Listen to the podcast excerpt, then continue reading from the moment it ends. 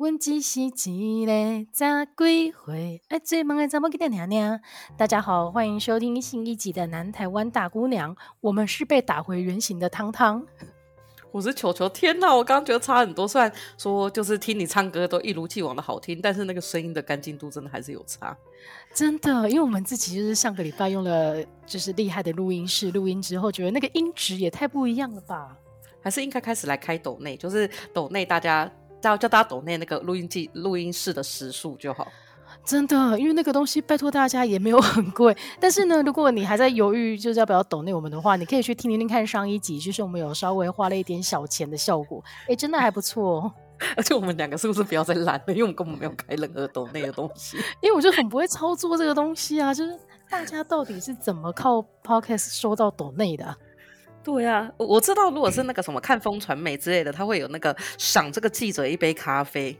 这个机制，哦、可是这个有赏我们一杯、哦、一杯咖啡的机制，我也不知道呢，还是来研究一下。可能赏我们巴掌会比较受欢迎吗？我觉得应该还好。上一集真的是，而且而且我们后来有收到一个听众的，就是来信，他就说听我们的以后，他在那个就是他最近刚好历经更年期，所以他在整个更年期本来心情会不稳定，但他听我们的。节目以后变得很快乐，我觉得我们是 应该那个妇产科要跟我们合作，就是可以，因为他觉得我们两个还说我们两个很有才，好爽哦！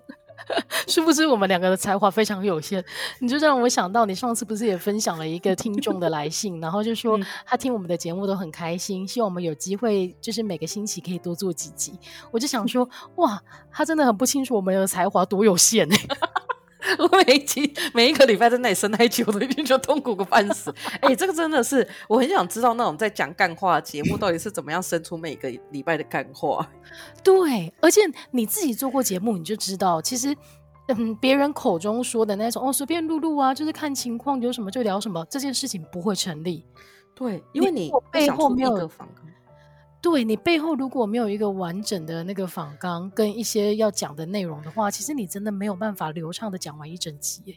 而且我觉得人生差不多在 开始工作以后就会陷入停滞了，就是你的有趣的事情，除非是 那种你很刻意的想要更新，但其实一般就是上班等下班，顶多就是跟大家分享带薪拉屎要怎么样做比较技巧而已。真的好啦，不过真的很感谢，就是陌生听众的来信，因为我们发现不是自己的桩脚的时候，那个喜悦真的是无法言语的。因因为每次他们都会说，他都会 fo 就是把它截图下来说，这个是你的认识的人，我就会说不认识。然后我们两个就哦，嘿嘿，又多了一个新的真正的听众哦。而且上一次访问那个，虽然说上一次卡红非常的官腔，但我觉得这种访谈真是有趣。然后我后来突然想到，其实我们身边有很多朋友根本就是在百工百业里面出现的。那或许我们以后可能大概一个月可以找一个，嗯、比如说下一集就可以找那个风水大师。哦、他刚刚他刚刚还在那里认真的问我说：“如果我买这件道袍穿起来会不会像文章？” 我想说：“Hello，我是衣橱医生吗？” 哎、欸，衣橱医生也是一个很有趣的职业。对，而且衣橱医生，我那时候就是 还是有点离题。就我那时候去找衣橱医生的时候，然后因为那时候他才刚出来而已，没有很久。所以说，就是那时候有点，就是大家都还在彼此熟悉。然后我觉得他真的是很专业，他就是会知道我喜欢什么。然后我有跟他讲我的尺码，以及我其实很怕去逛街的时候买不到衣服，所以他其实有事前去那个地方看过有没有我可以穿的衣服，然后才带我去逛。嗯、那那时候逛的时候，我就觉得，哎，整个整趟旅程下来其实蛮快乐的。那后来我们就去喝 Starbucks，喝 Starbucks 的时候，他那个时候其实之前有跟一个我们系，不是我们系，就是我们这一种系所的人交往过，然后被骗得很惨。然后到最后，就前面是衣橱医生，后面我变他的心理医生，就是 就说也是蛮有趣的，就还蛮感谢他，就是那时候跟我讲，然后后来他就是撇除了，就是舍弃了男性，然后跟同性在一起，我就觉得就是这样，哦、因为很多男性真的很臭。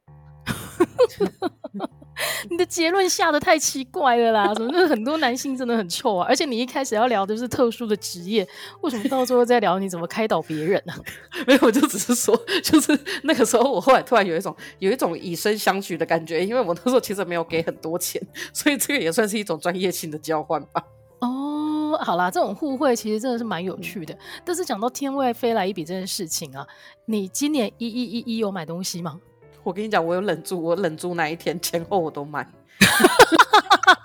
好烂哦！你这 因为我不我不能被这个世界的规则给诱惑。可是人家的档期就不是在那一天而已，他那个一一的优惠档期很明显就是前后两周，所以你还是你知道你还是步入了这个世界的规则。但我觉得自从我没有那一天，就像是那个现在不是有双十、双十一、双十二，然后我都会特意在他的前后买，因为还可以吃到优惠，但是又不会让人家觉得有一种哦，你就是双十一会买的那种笨蛋。没有，你就是自欺欺人啊！没有第二句话。那你有买吗？但是呢，我刚刚也很心虚，因为我自己也是避开那一天没买，然后一一一一那一天没有买，但是呢，一一一二的凌晨我醒来，我就开始买东西，而且呢，意思是说几点起来吧？其实就是在在我们录音的时间的早上。四点多的时候，因为我一直以来个人都有一个坏毛病，就是我会睡到大概三点多醒来，四点多醒来，就是我很少是那种一觉到天亮的状态。但总而言之呢，我今天早上醒来的时候，我就在划手机，我就看到哎，PDD 上面有人在讨论说他在咨询，如果想要消除眼。眼尾的皱纹以及拉提下巴的那个线条的话，请问大家是想要、嗯、是推荐用肉毒呢，还是听说最近的那个海服音波也很有用呢？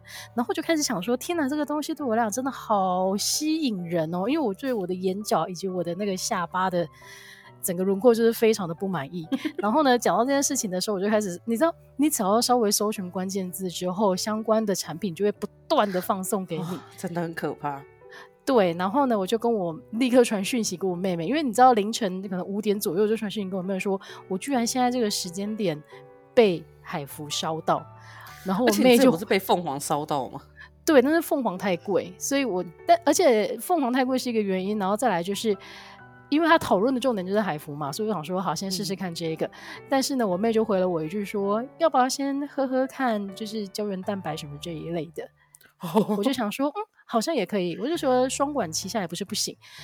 然后讲到胶原蛋白饮这件事情，最近啊电视狂打，就是孙艺珍代言的那一款，不知道大家有没有看到？嗯、有，因为她真的太有说服力，她就是超美，而且还嫁给一个大家都想嫁的玄彬，所以，然后我就看了一下一一有什么活动，结果我居然就在那个今天早上就是下单的那个，我其实之前根本没有考虑过的胶原蛋白饮呢、欸。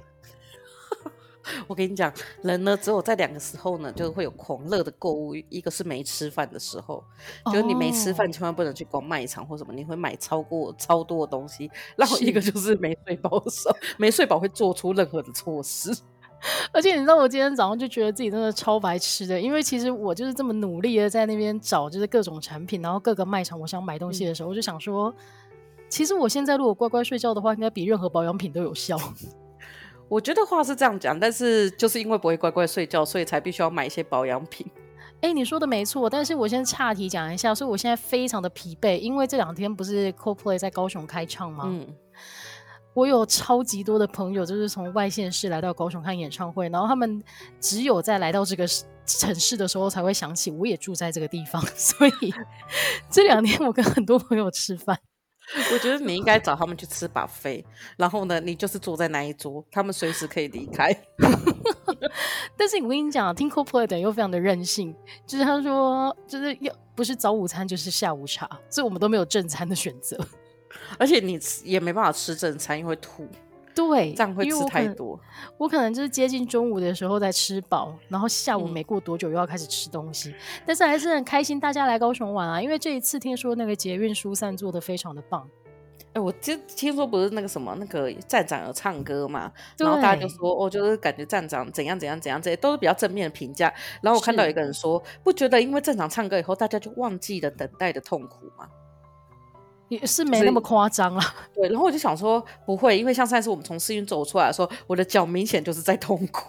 对呀、啊，现在 BLACKPINK 居然站在我面前唱歌，我的脚还是会跟我说很痛。这种事情是骗不了人的啦，尤其年纪到了之后，你身体的小病小痛都会被你自己无限放大、欸。哎，我觉得如果现在有一些，因为现在其实开始卖很多站票，然后站票都是在比较好的位置，那你知道，就像我们这种老人，就是有的就是钱。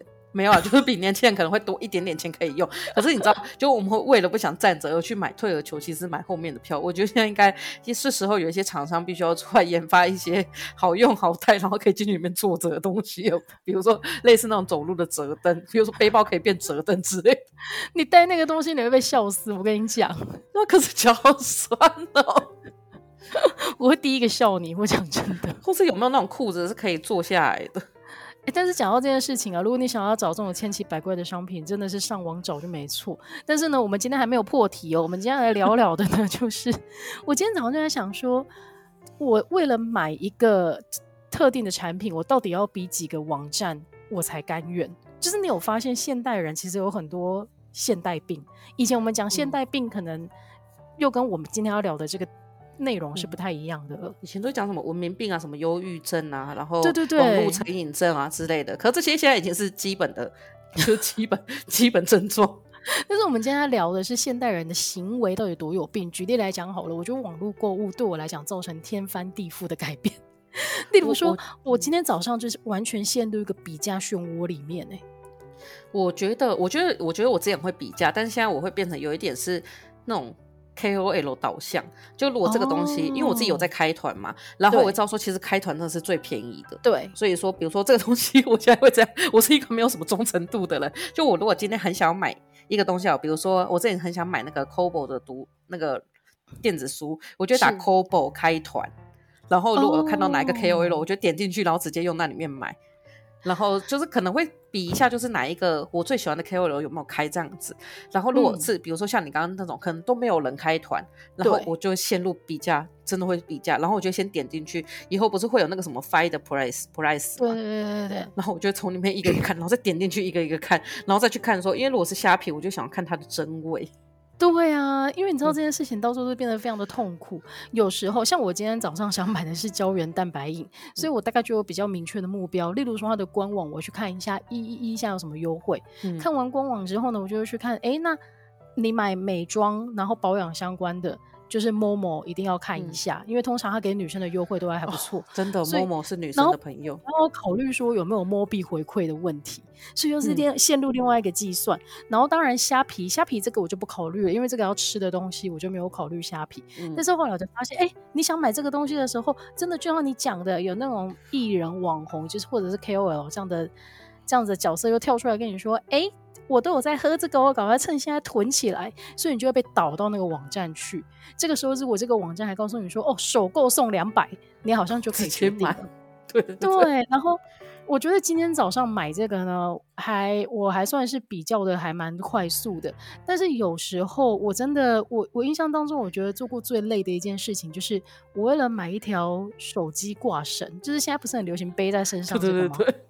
为了买那一条绳子，我真的把虾皮擦，就是我不知道我已经翻到就是多下面的卖家了。但是你其实后来仔细一想，你花了这么多时间，可能他们也就是三五十块的差别。对，我后来觉得那种东西就是有一些东西像配件的东西，就是买漂亮的话，我就会觉得那个价格。后来我在心里衡量出一个价格，比如说我先打开看到最喜欢的那个东西，它可能假设五百块好了，我可能就会去找说哦，可能三百多块钱。可是后来上一次有次跟你聊天以后，我觉得我不能再这样想。就你有一次不是说你每次去的时候都会翻开最便宜的那个食物，对对对，可其实你可能再多个一百块内就可以再点到更好的食物了。对对对，或者更想吃了。这是我最近的体悟，虽然有点离题，但是也跟大家分享一下。嗯、我不知道大家的购物习惯是怎么样，就是以前好像曾经有一个商业研究是说，你会发现店家的定价都会分成三种，就是同样的东西，它可能来自不同的品牌，就我分最贵、最便宜跟中间的。这个时候消费者呢，他就会去选那个最。中间的那个价格，因为他不会觉得自己买贵，也不会觉得自己买到品质最差的，所以通常定价在中间就会卖的最好。但是我自己呢，常常就是说，如果去餐厅吃饭的话，例如我们今天去吃一间意大利面，然后 menu 打开之后。我不知道为什么，可能我从小就是这一种基因，就会驱使我去看最便宜的那个是多少钱。嗯、然后这个时候，如果说哦，多一个鸡腿要三十块，然后多一块牛排要什么八十块这一类的话，我就会觉得，哎，我好像不需要。但是事实上，我觉得活到了现在这个年纪了，我好像不应该再就是为了这几十块钱的事情，然后就不去选自己最想吃的那一样东西。对啊，我也就是你上次讲完这个以后，我就认真的现在在看东西的时候，我都会去找我真的很想要的东西。就我觉得买了它，我不会想说哦，还想要再更好的。嗯，好啦，所以这个真是消费习惯的改变。但是，但是我觉得跟这件事情的另外一个极端就是我弟弟。我弟弟我不知道为什么，他也是，他每次如果我们去餐厅吃饭的话，他一定会选那个最贵的来吃。我弟也是，哎、欸，男生跟女生是不是这点上面真的完全不一样？我觉得男生很照自己的欲望走，他们、就是、尤其是在点餐方面，对不对？对，点餐或买东西，有时候那个，比如说手机壳好了，我可能就在那里比价比个半天，然后在那里挑选漂亮什么之类，最后我可能就买了大概一个九百多块。可是我弟会直接上到就是那个有品牌就很重的那一种，他就说啊，这个摔下去手机就不会坏。你你这样一讲，你就觉得哎、欸，他的选择好像是比较理性的。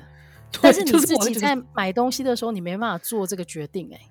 对，我就觉得说，为什么这个那么贵，你买得下去？这个那么贵，你为什么点得下去？然后我弟就会跟我说啊，不然我来这里吃啊。我弟那时候有跟我讲过一次，他说啊，我来这里吃东西啊，都吃一些我自己不喜欢又比较不好的东西，干嘛？有道理耶。好啦，但是如果我觉得是吃东西这件事情的话，大家就是可以稍微对自己好一点，不要为了那几十块钱的、嗯、呃阻碍，然后就委屈了自己。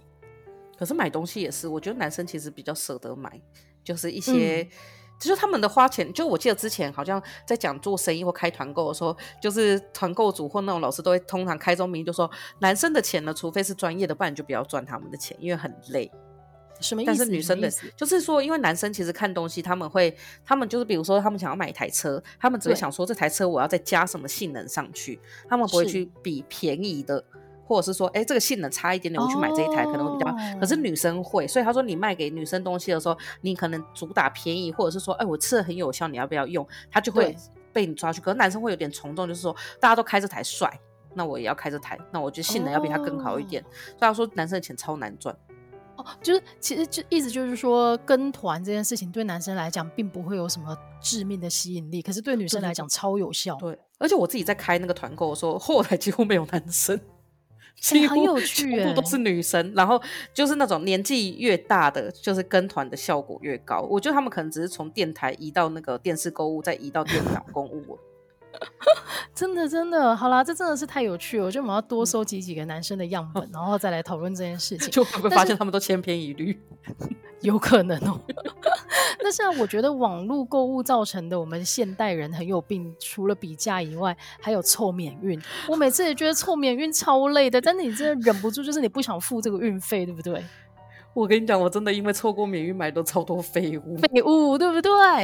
你说我妹前年跟我讲一个超好笑，因为我想要买乐色，因为我从淘宝买了一个乐色。不 是，我从我妹，我从淘宝这里买了一个垃圾袋，因为我觉得我妹每次都懒得倒垃圾，这样我要帮她倒很麻烦，所以我就买了一个可以拉起来的垃圾袋。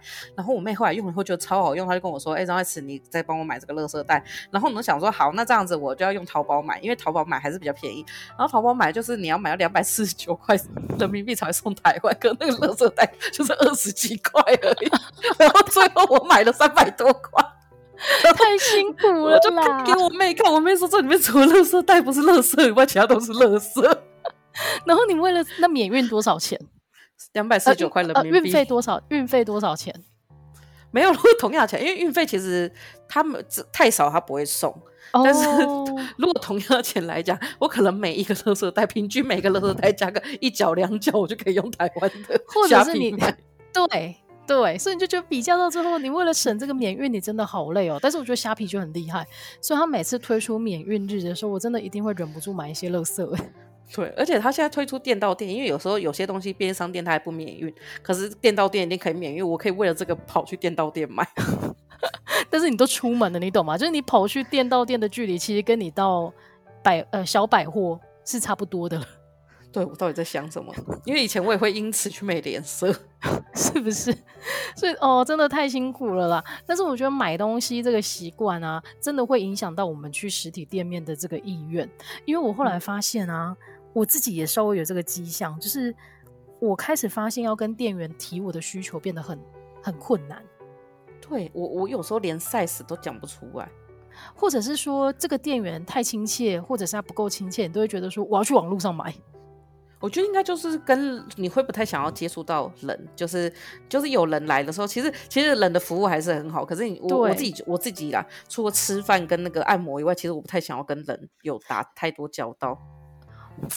对，所以你知道买衣服是一件极端，但是延伸到餐厅这件事情的话，我就觉得现在有时候可以扫 QR code 点餐，对我来讲真的很友善哎、欸，真的真的，就是我不用在那边。我不用在那边举手引起他注意，或者是找机会跟他眼神交流，告诉他我需要点餐，就是我直接扫那个 QR code 就好。而且现在不是很多那种比较没那么高价餐厅会有自助嘛？你就是自助拿水什么之类，我觉得超棒的，至少不用举手跟他说我要水。对啊，好啦，但是我觉得这个就是我们可能网络购物习惯了。你慢慢的，你去店里面，你后来发现活的店员的时候，你会发现，哎呦，我怎么有一点不知道怎么跟他应对？你知道，大概十年前啊，那时候我陪阿甲去买衣服的时候，就是因为我不是很少跟大家去逛街嘛，因为我觉得很麻烦。然后有时候我要去逛街的时候，他就突然看着货架上的衣服，又转过来跟我说：“我现在他没有 model 穿在身上，我不知道他长怎样，我没办法想象。”真的，因为网络购物就是一定会有 model 穿给你看，而且现在很厉害，就是正面、背面，然后它拉宽，或者是它是胖的、瘦的，它都会告诉你。嗯，而且因为像我现在是这个，我觉得这个体重嘛，所以那些就是掌柜啊，就是因为其实中国有时候比较买得到，他们其实还会跟你说这个人他的三围是什么，然后他的手是什么，哦、然后因为现在还会搭配直播，所以你看到他穿上去的时候，他们就直接跟你说这件衣服的话，如果你手背围超过多少，你就不要买，因为穿上去会很紧。然后我就觉得说，对对对对对，他们没有穿过，我真的会不敢买。这这件事情真的很友善，而且我觉得已经不只是实体面跟网络购物的差别。有时候网络上啊，他卖那个衣服，如果还没有 model 示范，你会觉得好，我不要选它。对 的，有些不是会画一个小玩一个卡通图嘛？我就想说，这个我要怎么怎么买呀？就是我连它穿上去会长怎样都不知道。对啊，所以好了，就告诉大家，就是 model 这件事情真的是不可少，因为少了它之后，我们网络购物会变得更加困难。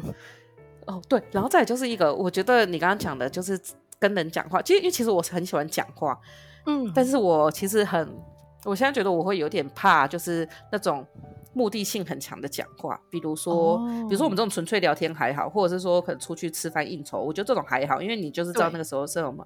可是有些是，呃，应该不是说目的性，是我不知道他目的性的讲话，我会很害怕。比如说店员来跟我推销，我也不知道说我等一下要怎么拒绝他，或者是电话，就我超害怕接到各种电话，就因为我的工作其实是要接电话，可不管是谁打来，我都觉得超害怕。就一打来的时候，我想说看记者。然后就是说 看谁谁谁，然后我就觉得很烦。那我发现我同事，我有一些同事会故意不接电话。会啊，我觉得现代人非常有毛病的第二件事情就是电话恐惧症。因为我其实，在前几个礼拜看新闻的时候，就是那个 IU 那个韩国的那个嗯。唱那个对歌手加演员，你讲到这个，我妹前几天才说自己很像 IU，道歉，我们应该道歉。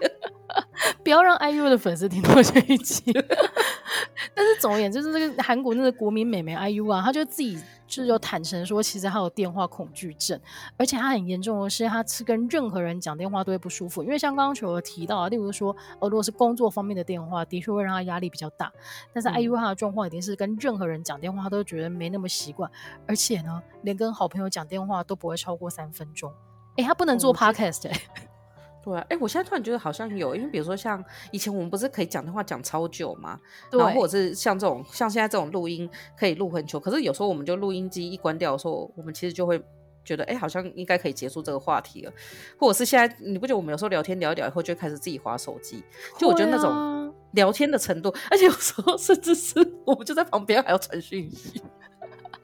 这个就像以前住在宿舍的时候，四个人一间，然后大家的位置是背对背的，然后你就会发现，哎，等等等，你后面的室友用 MSN 在敲你，对对对对对，就是对耶。我觉得，可是我不觉得这是一种疏离，我觉得只是大家很小心翼翼的去维持每个人的距离。嗯嗯，其实我觉得正面一点的讲法真的是这个样子，因为我后来发现大家习惯用，那不管是简讯或者是 Line，反正就是。用这样的沟通方式，其实都是留给对方比较多的考虑时间。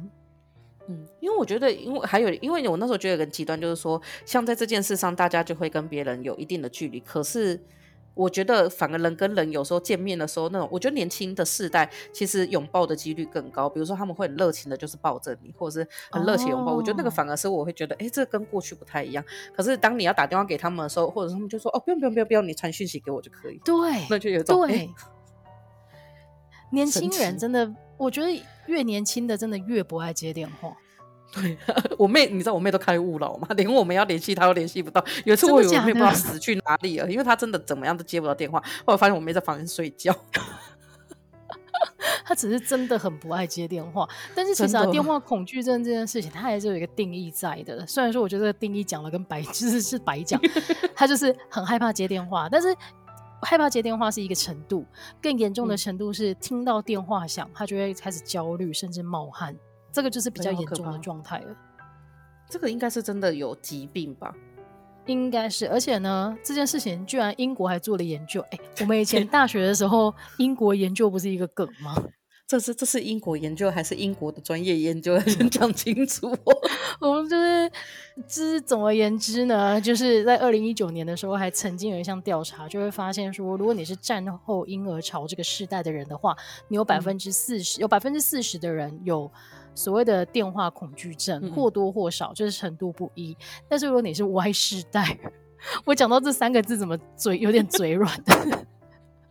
我前几天想要写我们的时候，我还在想说，我们是 Y 世代吧？我们应该是 Y 世代吧？对，我们不是 Z 世代，我们是 Y 世代。如果你是 Y 世代的人，跟我们一样的话呢，其中就有百分之七十的人在电话响的时候，你会感觉到焦虑。我觉得我好像是那百分之七十哎，我觉得是，我觉得 Z 世代应该是百分之九十。他们根本就是直接拒接，真的。然后，然后有一个，终于有一个人，他是有署名的，署名的出来讲话了。真的，对对对，他没有很不负责任的丢给一个英国研究，他是一个心理学家，叫做 Guy Fielding。他是谁？他是，根据他的研究呢，有百分之十到十五的成人就会有电话焦虑的症状。然后就像我们刚刚提到的，啊，嗯、有电话响的时候，你就觉得烦躁不安。然后，如果你是到了恐惧的程度的话，你就是属于前百分之二点五的人，你甚至可能会呼吸急促。嗯，我我觉得好像还好，还好。好，那我们可能还不到，到对，我们可能还不到百分之二点五。但是他这个研究当中还有一个很有趣的事情，就是男性比女性更容易有电话恐惧症。为什么？男生是我我我不知道哎，但是。我知道之前我在民调公司，就是那时候要打电话去做选举的民调的时候，男生接电话的几率比较低。真的哦？对，其实基本上如果一个家庭通常都是妈妈来接电话。对，因为我后来发现我没有参加过 民调的公司，但是像我们家的市话响起的时候啊，几乎都是女生去接。但是我觉得另外一个原因也是因为我们应该是说。我们去接没有？哎、呃，应该是说我们家的市话响起的时候，都会是我妈妈去接，因为我们去接没有意义。嗯、会打市话的大部分都是找我妈，通常就打来就说：“哎、欸，阿弟妈，我爹不？”对，然后这个时候你就会想说：“哦，可不可以叫妈妈自己去接电话？”对，然后通常之后妈妈又很喜欢叫你去接电话，她说：“去接一下电话。”然后接起来说：“你妈在吗？”然后你就说：“好，等一下。”那你最近怎样？然后你就觉得可恶，可恶，接起来又被问了。但是你知道，我们家的小孩真的从小就厌恶接电话。这件事情跟 手机流行无关，因为以前我们的经验就是，例如说你在一楼接到一通电话，你如果接到那通电话就是给谁？因为那通电话通通常不会是找你，但是他要找的那个人可能在三楼或四楼，你就要一个人这样咚咚咚咚咚爬上去叫他接电话。天哪，是不是很衰？你们没有室内分机吗？室内分机，子母机那种。有，但是但是因为你不知道他人在哪里，哦，对对对对对，对你也不能弄个就是小大声公或者什么在家里这样使用，所以你必须就是要冲到就是确认他人在哪个位置，你才有办法叫他接电话。我跟你讲，我姑姑他们家超好笑，就是小时候，因为他们家也是那种一栋的，就是有一二三楼，然后呢，他们后来因为实在太厌恶这件事，就在外面装电铃，就那种一二三楼，接到电话他们就出去按，都说叉叉叉，谁你耶啦，给来。对啊，所以你看，其实讨厌接电话这件事情，它也不一定跟心理有关，你不一定会焦虑，不一定会冒汗，有时候只是懒惰，所以你不想要 揽这一份工作在身上而已。对，而且接电话就有一种你立刻就要回答了，所以我觉得会没有缓冲了。对对对对对，其实最关键的就是真的没有缓冲了。然后呢，在日本甚至还有人列出了就是有几项病症哦，我们现在就来，真的很 闲。对，我们现在就来检视一下大家有没有以下这六项病症。第一项就是你会不会看到有电话打来的时候就焦虑？我觉得会看，比如说，如果是我知道会有这种电话，比如说我跟我男朋友讲电话，或者是说我跟你聊，嗯、就可能我赖你什么之类的，然后那通就我喜觉得我赖你的感觉，就是希望你打给我，这种就不会焦虑。嗯、可是如果是那种未知的号码，或者是老板来自老板的号码，你就觉得哦好烦哦，看到就不想接。未知的号码跟认识的号码，你会哪一个让你比较焦虑？未知的哦，因为我的未知号码，嗯。现在的未知号码对我来讲好像都是诈骗集团。哦，对，一部分是啊，然后因为一部分是因为我不想把记者的电话存进去我的那个手机里面，哦、所以说就是我会一部分就是接起来后可能又是记者，但是你的记忆力会背叛你，因为你会默默的把他的电话背下来，所以你还是知道他是谁。啊，对对，太常打的会会记得。对啊，然后再来呢，第二项病症就是手机呈现万年静音的状态，所以呢，你就可以尽可能的来逃避来电，就算来了也当做没注意到。就是我觉得我是我的手机现在完全就是静音，我也是，而且我妹很贱，我妹每次拿到我手机的时候都会帮我把那个静音关掉。哎，好 贱哦！我觉得佩不是有铃声吓到，想说谁打来的。但是你知道，像我爸妈他们就很不能理解，为什么你的电话都不会响？那你们这个电话你们要怎么接？对，他就是说啊，我你提电话是被冲啥？可是它会震动啊。对啊，我有时候会连震动都关掉，我就是完全不想 看。那还蛮欠骂的。那你到底要怎么发现有通知？我还是有戴手表啊，戴那个 Apple Watch，、oh. 但是 Apple Watch 我也会把它关震动，就是我就不希望它在任何地方响起来，我就很讨厌听到电话声。因为我爸每次就很气，他都觉得为什么我们他打电话我们都不会接，因为他无法理解明明电话已经通了，为什么你不知道要去接？因为以他的角度来讲，电话通了就会响，响了人就会知道要去接啊。可是就是不想接啊。对呀、啊，而且有时候。我知道有人找我就好。而且以前你有手机，刚开始有手机的时候，你还会想要弄一些很 fancy 的那个手机铃声，有没有？就是很独一无二。我现在觉得，哦天啊，我如果手机铃声被听到，我不知道为什么会觉得好害羞。我也是，我现在只能接受自己用那什么那种大家都有噔噔噔噔噔噔噔噔的那种。对对对对对，要跟大家一样一模一样最好。真的。好了，再来呢，第三项就是，就算你手机拿在手上。电话打来了，你也不会接，宁可等到它变成未接来电。会耶，如果我现在不想接，我就会放着。真的，所以其实电话给人的这个压迫感，已经让人们养成了逃避它的这个习惯。对，就是如果不小心接到，我会很懊悔，我到底为什么手刚刚又那么贱。这甚至有时候我会不小心挂掉电话，然后就说啊，我刚刚不想按到，哦、或者是说啊，我刚刚进电梯。就有这样接那种电话，对，但是额外讲一下，你不觉得 iPhone 的那个接接电话这个设计，其实你很不会使用吗？哦，对，我觉得是我们很不习惯在接电话，所以有时候哦，手机来了，我真的要接的时候，还会不小心把它挂掉。对对对，就啊挂了，就会不小心不知道什么，先按到开机键，然后就挂掉。然后呢，第四点就是延续上一个啊，就是我们都会故意把它变成未接来电，以后再用讯息问说：“哎呀，怎么啦？刚刚没接到。”就像球球讲的啊，怎么啦？我刚刚进电梯。对，进电梯真的超赞的。OK，然后第五点呢，就是你心里面会有一个期待，就是亲朋好友没事不要打来，就算有事情也不要打来，你就传讯息就好。对啊，为什么一定要打电话？传讯息不好不很好吗？打来的东西我也是要打开手机查东西才有办法跟你讲。但我不知道这件事情啊，会不会影响到我们的记忆力？因为像我们就很习惯说，哦，你现在跟我讲不要啦，你你传 LINE 给我，或者你传简讯给我，就是我们会觉得有这个东西，你把它文字记录下来，我就不用花脑袋去记它。但是像我发现我妈妈就超会记电话资讯的。哦啊，我知道，我觉得还有工作上后会很害怕接电话，其中一个点是因为我觉得就是所有人都会背叛你，都会说哦，我讲了或我没讲。所以传讯息有有有证据，有凭有据这样子。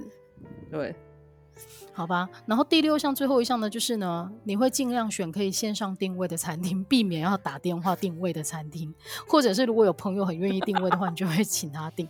所以这个时候我就要再次感谢我妹妹，我妹妹超会打电话给餐厅的。我后来才发现，这个在现代人当中是一项特殊技能。我我可以打电话，可以打电话，就我会我喜欢订餐厅。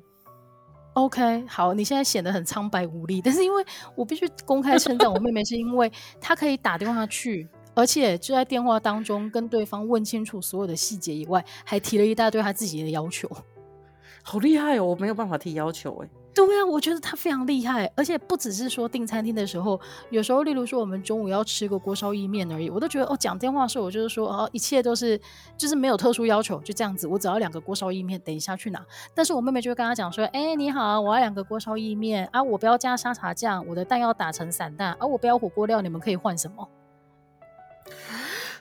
好强哦！对啊，我后来才发现，哎，很强啊，因为他在做的这件事情是我做不出来的。我我只要就是比如说我打电话去的时候，他问我说定位大名，我如果说张小，我说我姓张，他如果说全名，我就觉得为什么要讲全名？为什么？为什么？为什么要讲全名？因为我不懂为什么要讲全名，就直接就好了。你真的很严重哎！但是我觉得这一点呢、啊，就延伸出来讲，我们没有业配哦。但是现在啊，如果我这间餐厅它有参加那个什么 Easy Table，或者是线上定位的那个。欸、他会提高我就是去这边定位的那个意愿呢。嗯，我也是，就是比起你要打电话真的去订，如果他可以线上操作，点一点就定位的话，嗯、我真的会比较愿意去那边消费。但我妹也很会订，我也会叫我小妹订，然后我小妹也超会订订任何东西，然后也是可以提超多要求。所以我们的结论就是，其实大姐脸皮比较薄又懦弱。哦，我觉得我们可能没有办法提要求，就我们可能习惯性被别人去满足别人的需求。哦，好啦，这样解释我觉得好多了。所以呢，如果大家有以上六点的病症的话，可能你也跟我们一样，就是有那个手机焦虑症，但也不用在意啦，因为根据研究，百分之七十的人都会有。哎、欸，可是我后来发现一件事情，就之前呢，我在路上的时候有看到一些比较不好的事情发生的时候，我发现我会有点被影响到，我连打电话去报警我都不知道怎么讲。哦，就是因为我那时候看到有人在路边昏倒，然后我就打电话去想要报警，可是我会不太知道怎么去形容这件事情，然后那时候就觉得好生气哦。但是后来发现连这个都有 app 报警，报警跟那个消防都有 app，我就觉得这世界真的太棒。我刚刚就在想说，对，那如果现代人面对这个可能接电话的那个警员或者是消防员，他也不知道要怎么跟你问更详细的资讯，是不是我们可以直接就是通报，线上通报？给的资讯还比较更确切一些，而、啊、而且就不会因为紧张打错，因为你知道，就是比如说现在有时候填一些东西的时候，也很常买网拍会自动填入，对，会有一些填，有一些被记忆起来正确的资讯，真的太可怕了啦！所以呢，到底为什么现代人会有这一个就是害怕电话的毛病？其实我觉得就跟我们一开始聊的一样啦，就是日本也有 做过这样子的心理研究，然后就有提到说，其实，在手机发达的这个社会啊，诶，不管是 email 或者是 line 这些文字通讯的模式，其实就是变相的给了人家慢慢思考的空间。嗯，这个一方面是好事，就是那你好像可以给一个比较好、比较。完善一点的答复，但是另外一个就像球球刚刚提的，他到最后就会变成说，哎，那会不会我就是随机应变的这一种能力变得比较差？我觉得会，应该是说我们会变成没有办法，就是很能够去回应大家即时的状态。对啊，所以好啦，这个就是现代人很有病的一个表现啦。不知道大家 听完就有没有心有戚戚焉？但是我们今天最后呢，就要延续着手机的话题来讲一个怪癖。我不知道你有没有这个怪癖，像我自己的手机上面啊，是不能出现任何一个红点，就是 LINE 不是都会通知吗？你也不行吗？因为我我，我有时候看我妹妹的手机都不行。对，我连那个他，例如说哪一个软体要更新，他跳那个通知，我都觉得无法忍受。我也是，呃，我妹，我妹可以让她的手机九九九，我妹妹也是，她的 line 永远都是呈现九九九，然后红点在那边。说天哪，你不会觉得很痛苦吗？我我觉得，哎、欸，我真的觉得这世界上最适合当社畜就长子长女了，因为我觉得我相信在家里排序最大的都会是这个个性。好像有机会哦。对，因为我真的没有办法，我连一点点都没有办法忍受，我连跳出通知我都会生气。对、啊，我就说我是什么事情没有做好。所以这件事情也不一定是现代人或者古代人的差距，也有可能是家里的长子或者是次女这样子的状态。对，可是我觉得不能忍受红点点这件事，就会变得很就很焦虑。比如说，就是出国的时候，就是只要一点上网络，我就很想要回复任何的讯息。哦，好啦，这个也是被手机奴役的一种表现。然后再来呢，最后一个就是你自己对于手机的电要保持多少，你才会没不觉得害怕？我觉得，因为我现在换新手机，所以电在五十左右的时候，我都还可以接受，因为它掉电比较慢。Oh. 可是之前旧的手机，假设它一个小时就会掉三十趴电的话，那我不能让它在八十趴以下，我也很担心。哦，对对对，我觉得掉电的速度也是一个关键，因为你知道我之前的手机，我之前旧的手机超奇怪的，它会从五十趴以后就掉得非常快，所以如果我那个时候的手机电量掉到五十以下的时候，我就会焦虑。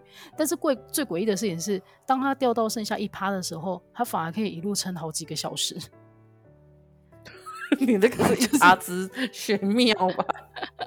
我不知道啦。但是一个很有趣的那个新闻就是，木村拓哉曾经说，他的手机的电量要维持在百分之九十以上才会安心。我觉得如果明星都会这样，你今天讲了木村拓哉跟 IU 以后，我觉得我非常的正常。对，我瞬间觉得说，哎呀，连大明星都有这个烦恼了，我们现代人有这样一点症状，好像还不是什么不能接受的事情。啊、他们可能手机手机坏掉没电，可以直接再买一只就好。可是我们没有，那我们还是比较开心一点。好吧，那希望大家听完之后也可以检视一下自己有没有这些现代人超有病的症状。然后如果有，也不用太担心，因为大家百分之七十的人都会有哦。希望大家今天听得开心，我们下个礼拜再见啦，拜拜，拜拜。